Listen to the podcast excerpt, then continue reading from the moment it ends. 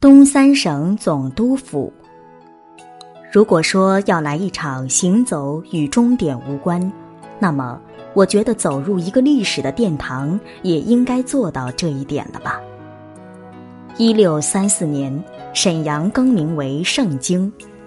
一六三六年，随着皇太极改国号为清，沈阳成为清王朝发祥地之一。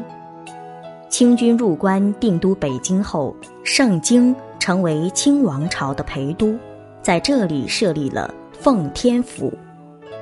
清朝末年，清政府设立行省盛京，改称奉天。在满清王朝从肇始到没落的历史年代里，东三省总督府的地位至关重要。其守城解释，作为清朝陪都，沈阳设置的官属机构的管辖范围辐射到整个东北地区。城内有盛京将军、盛京五部和盛京总管内务府诸衙门，又有管辖地方行政的奉天府等机构。光绪年间，奉天府变为行省后，巡抚和东三省总督府仍设于沈阳城内。民国初年到九一八事变前，这里又成为统治东北地区的奉系军阀的大本营。在张氏父子统治东北期间，东三省总督府旧址是除张氏帅府外，张学良最主要的办公地点。承载着百年历史沧桑的东三省总督府，地处故宫和帅府之间，位于北通天街与盛京路的交汇路口。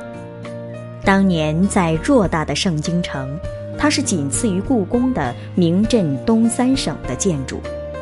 这座建筑外部为青砖墙体，内部为人字架木结构，上为深红彩钢瓦房顶。建筑用料选材考究，雕饰精良，为典型的欧式建筑。它是沈阳最古老、最具历史意义的建筑物之一。整个建筑呈凹形。门前还有对狮和上下马石。从清朝末年的官员，到后来的东三省几任总督，再到奉系军阀张氏父子，都曾在这里办理过公务。一六四四年，清军入山海关后，该建筑成为留都府，也叫陪都府。一七四七年。这里曾为当时最高军政机关盛京将军府所在地。一九二八年，张学良率东北易帜后，将此改名东三省总督府。三百多年的风雨早已使该建筑风雨飘摇。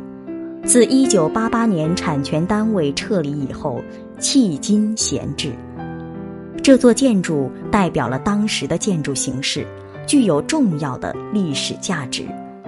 由于闲置多年，楼体破损严重，世代整修和保护。当清朝的历史和沈阳这座城市紧紧地连结在一起时，位于沈阳市盛京路二十八号的这座建筑——东北三省总督府旧址，就在沈阳城占有一席之地。三百七十多年间。这座坐落在盛京古城中部的建筑，先后迎来了一批批主人，从最初清朝刘都府的官员，到后来的东三省几任总督，再到奉系军阀张氏父子，都曾在这里办理过公务。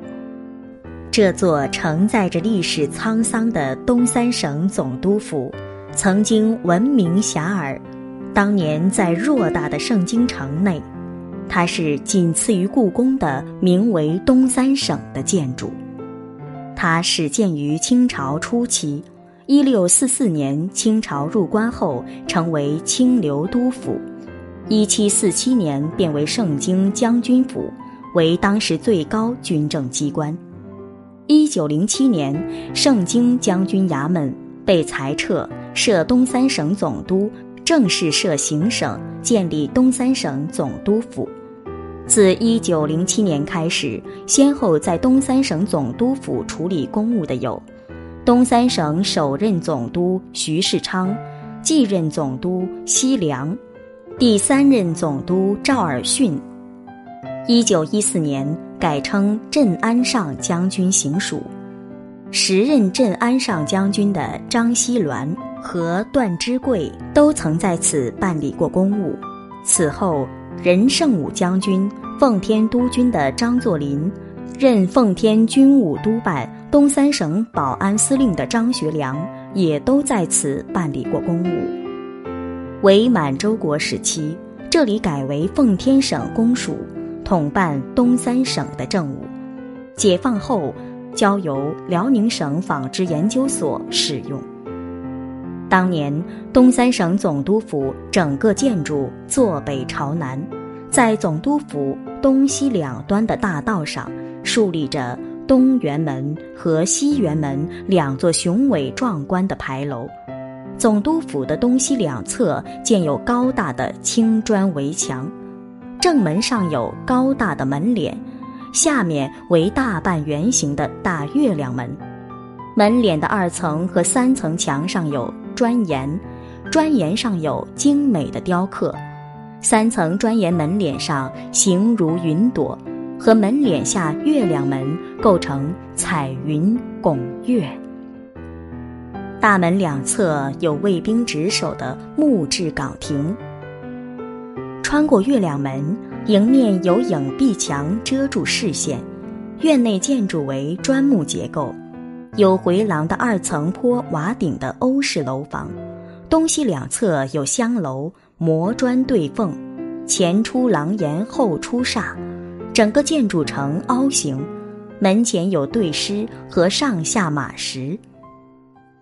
东三省总督府早年为三进院，有主院和东西两座跨院，其中有门房、办公房、会客厅、书房、居室。家属院、车库、花园等，后面的跨院在民国年间曾做过张作霖马队的兵营和机枪卫队的营房。该楼是和清故宫同期的建筑，已经成为沈阳最古老、最具历史意义的建筑物之一。从地理位置上来看。东三省总督府旧址正好位于沈阳故宫和张氏帅府之间，三个久经沧桑的古老建筑，见证记录了沈阳这座历史文化名城不同时期的历史。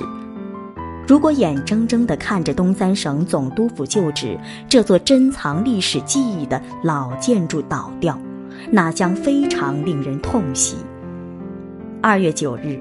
沈阳市文史馆研究员齐守成对记者说：“在中国历史的长河中，沈阳一度作为东北地区政治、军事、经济的中心。一些古老的建筑或见证了发生在这里的历史风云，或记录了影响历史的重大事件。古老的建筑包含的历史记忆。”反映出沈阳在历史发展中极其重要的战略地位。东三省总督府旧址就是沈阳历史链上的活化石。齐守成认为，过去的沈阳城内，官衙官署众多，王公府邸、政府要员官邸随处可见。这些建筑与这座城市的其他建筑一起。交织成沈阳这座关东第一重镇昔日的历史画卷，诉说着沈城的历史沧桑。历史的殿堂总是耐人寻味的，很庆幸有了这次行走，给了我很深刻的印象。同时，也希望大家有机会也能来一次行走，与终点无关。本节目由文化和旅游部全国公共文化发展中心与国家图书馆联合推荐。